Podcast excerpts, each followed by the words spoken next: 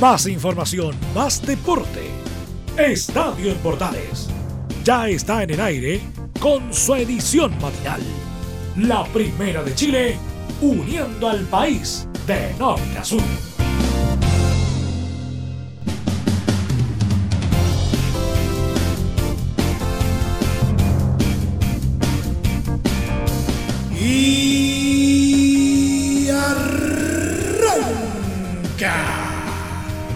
Señoras y señores, muy buenos días, bienvenidos una vez más.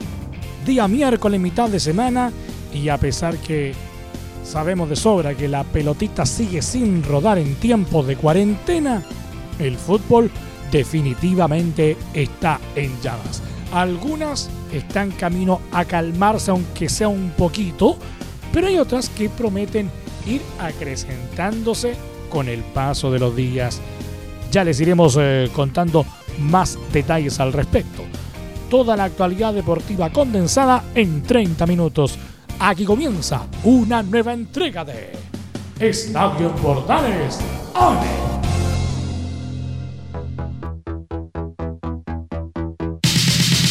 Les saluda Milo Freixas, como siempre, un placer acompañarles en este horario.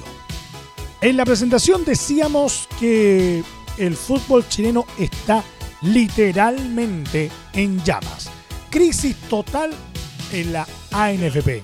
Un día después de la dimisión de Martín Iribarne, el directorio sufrió una nueva baja este martes, luego que el vicepresidente Raúl Helves también presentó sus renuncias.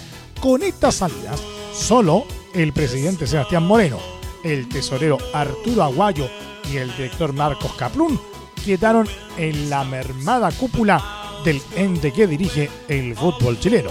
Según la circular que envió la ANFP durante esta jornada a los presidentes de los clubes, Helves renunció el 1 de abril y su salida se hizo efectiva el pasado jueves 30. De momento se desconocen los motivos que llevaron a su salida. Inicialmente se indicó que Arturo Aguayo también renunciaría, pero esto no se ha materializado. En este escenario, el lugar de Moreno como timonel de la ANFP quedó pendiendo de un hilo, ya que la mayoría de los clubes están descontentos con su gestión. En caso de una posible futura renuncia de Moreno, la ANFP deberá fijar una fecha de elecciones para una nueva mesa directiva y en un plazo de dos semanas se deberán presentar las listas con candidatos. De acuerdo a los estatutos, las listas deberán estar compuestas por un candidato a presidente y seis directores.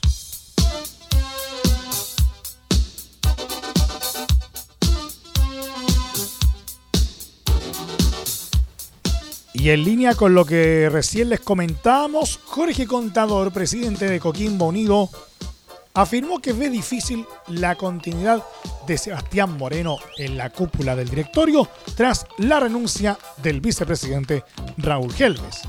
Lo más atinado es formar una comisión para hacer una transición.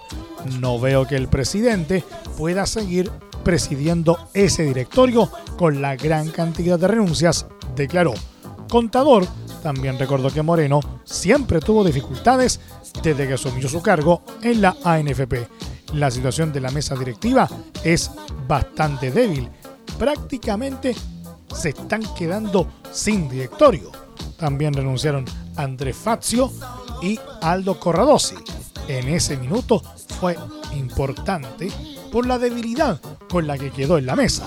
Al no tener su primer vicepresidente y su secretario general, fue muy rápida la renuncia de gente de confianza, explicó. Finalmente, reiteró su descontento con la gestión del presidente de la entidad. He manifestado en varias oportunidades que me hubiera gustado un mayor liderazgo del presidente de la ANFP, no solo en la solución de estos problemas, sino también por lo que pasó el año pasado con el estallido social. No estaba conforme con su liderazgo, cerró.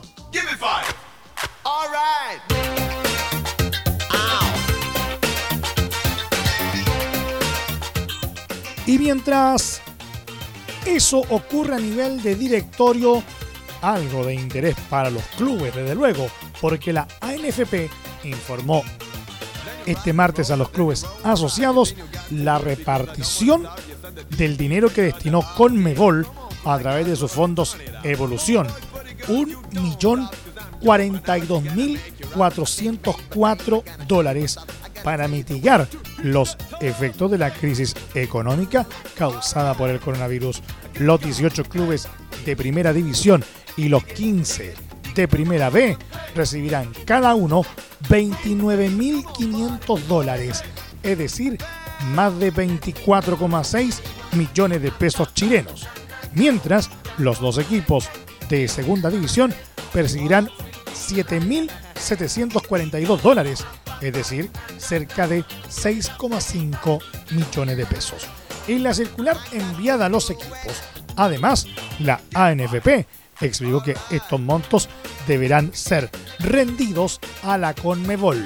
Por lo tanto, los clubes, en un plazo de 60 días desde que recibieron el aporte, deberán rendir a la Federación de Fútbol de Chile el uso de esos recursos mediante la entrega de los respaldos oficiales, tributarios, financieros de dicho gasto, como liquidaciones de sueldo, facturas, boletas, transferencias bancarias, etc. Del mismo modo, estos fondos están limitados y solo podrán ser destinados a pagar gastos que se generen a partir del 4 de mayo de 2020.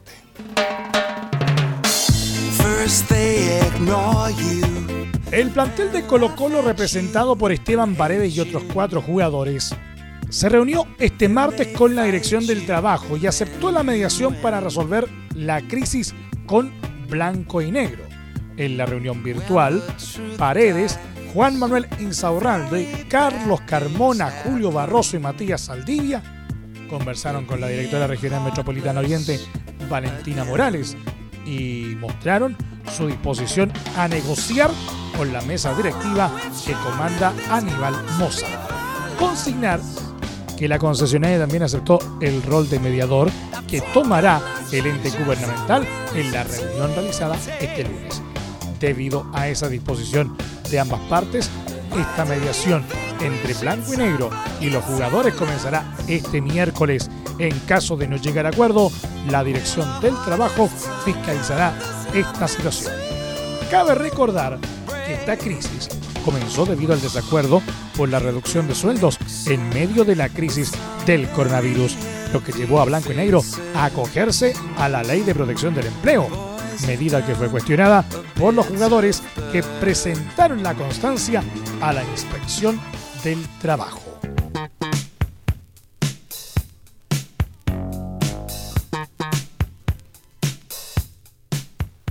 Y seguimos en Colo Colo, pero por una noticia que pudiera perfectamente eh, ser interpretada de cualquier forma, para bien o para mal. Porque si ayer el escudo de Colo Colo se afianzó entre los 10 más bellos del planeta fútbol en una votación realizada en la plataforma virtual del diario Marca, este martes el mismo periódico español inició una elección para encontrar el estadio más lindo del mundo. Fíjense esa. Y en esa votación, nuevamente, el representante chileno es Albo, dado que el estadio monumental fue ubicado en el listado de 40 candidatos, entre los que se cuentan están la Bombonera, el Santiago Bernabéu, el Camp Nou, Wembley, Maracaná, Old Trafford y muchos más. Para votar por el Monumental o por tu recinto favorito se puede hacer a través de la página del diario Marca que es www.marca.com.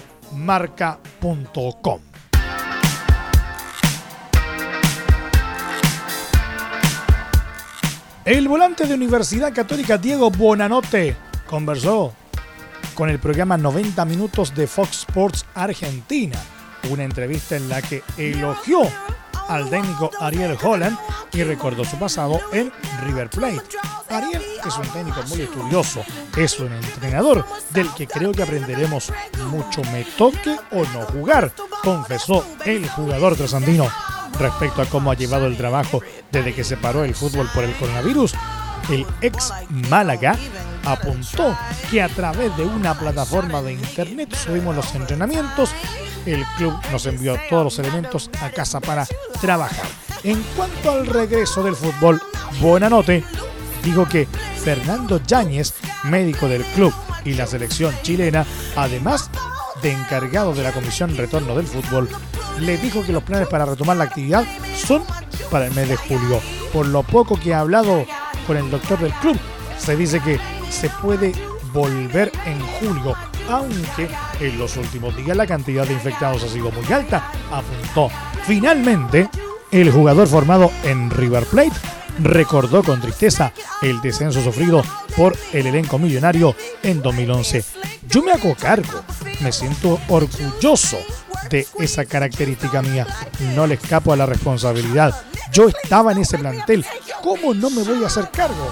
Yo soy así y siempre me va a quedar esa espina. Pero lo peor de todo es que no podía hacer nada. Estaba bautizando a mi hija en mi pueblo y durante la comida me puse a ver el partido con Belgrano. Es la peor sensación que me quedó. No pude hacer nada para ayudar al club que tanto me dio, el que tanto quiero, Cerro.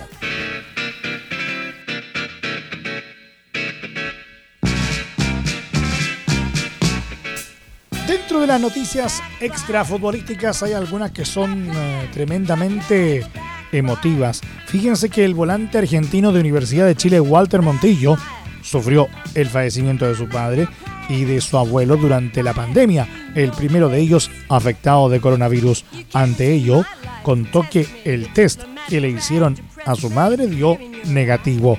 Gracias a Dios hablé hace un rato con ella y me dijo que el test dio negativo. Ya le dieron el alta, manifestó en conversación con el programa Basta de Todo de Radio Metro. Sobre la muerte de su abuelo y su padre, la ardilla indicó que no se supo si mi abuelo tuvo coronavirus porque no le llegaron a hacer el test. Tenía 91 años y todo indicaba que era por la edad. Después cayó mi papá, le hicieron el test y dedujimos que podía ser por el contagio de mi abuelo. La realidad es que no sabemos cómo se contagió mi papá porque no sabemos si mi abuelo lo tuvo o no. En esa línea comentó que la peor parte mía es no poder estar cerca.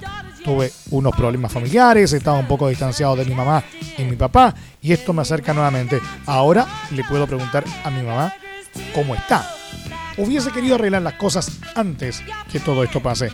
En esta situación no lo puedes velar, no lo puedes despedir como querés y decidí quedarme acá.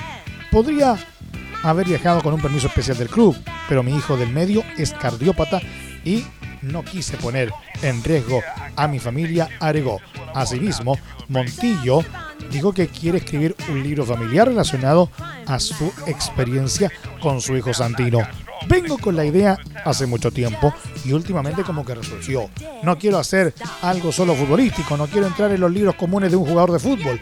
Quería involucrar a mi familia y más que nada a Santino, uno de sus tres hijos, por su historia de vida, por lo que le luchó para salir adelante y por cómo la peleamos para que se pueda independizar lo mejor posible. Tiene una historia que puede ayudar a mucha gente cualquier persona que tiene un hijo con capacidades diferentes puede pasar por dificultades para encontrar colegio, las obras sociales. No es un libro comercial. No queremos sacar provecho. Cerro.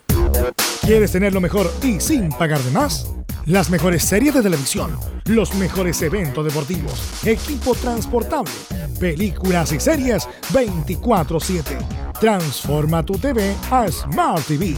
Llama al 973 718989. Twitter arroba panchops. ¿Necesitas promocionar tu marca o producto? Anunciar en la primera de Chile es rápido, fácil, con cobertura nacional y no cuesta tanto. Contáctanos al correo comercial arroba radioportales.cl. Tenemos una propuesta a tu medida, porque en la Portales te queremos escuchar te invitamos a disfrutar de la multiplataforma de portales www.radioportales.cl, donde podrás escuchar el tradicional 1180m, la señal 2. Además de ver la radio junto a Portales TV. Además, te invitamos a informarte en nuestras redes sociales, Twitter, Facebook e Instagram. Ya lo sabes, www.radioportales.cl, la multiplataforma de la Primera de Chile.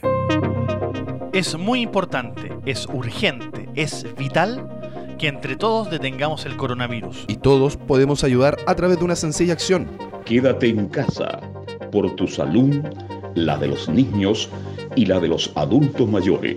Sigamos los protocolos que entrega la autoridad de salud y evitemos contagiarnos o contagiar a nuestros seres queridos o a otras personas. Quédate en casa porque es la mejor manera de ponerle fin a este virus. Nosotros te seguiremos informando y acompañando, pero te invitamos de todo corazón que por favor lo hagas. Es muy fácil.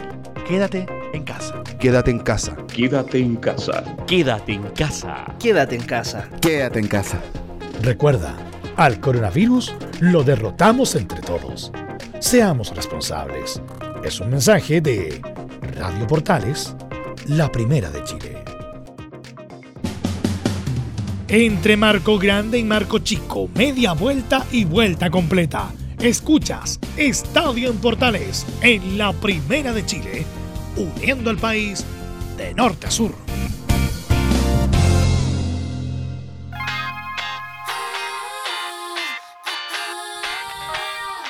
Y ojo con esta información porque si bien viene desde el extranjero, involucra a un club chileno.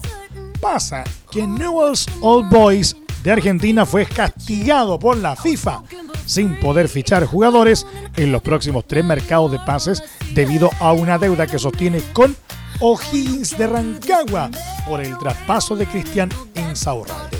Los celestes elevaron un reclamo a la FIFA producto de un atraso y acusó una deuda de 400 mil dólares, a lo que el ente internacional respondió con un castigo sobre los rosarinos, según informó la Asociación de Fútbol Argentino.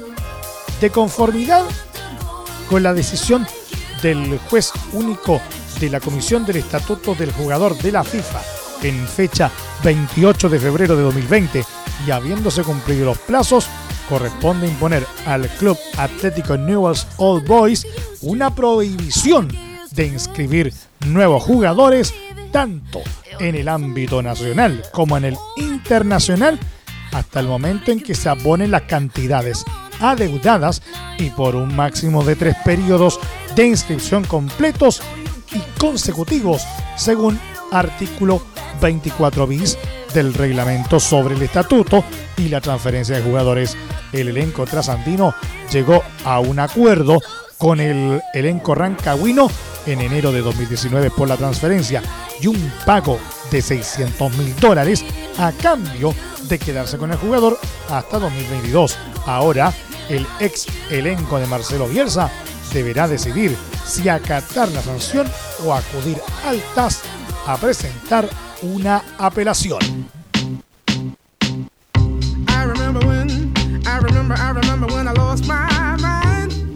El español Andrés Iniesta valoró el desempeño de Arturo Vidal en Barcelona, asegurando que tiene cabida en el equipo y que ha sido uno de los jugadores que más le ha costado enfrentar en una cancha. Arturo es un grandísimo jugador y tiene cabida en Barcelona. No voy a descubrir el tipo de jugador que es, el tipo de equipos que ha estado, la trayectoria que tiene. Es una pieza fundamental en su selección, señaló Iniesta en conversación con el CDF.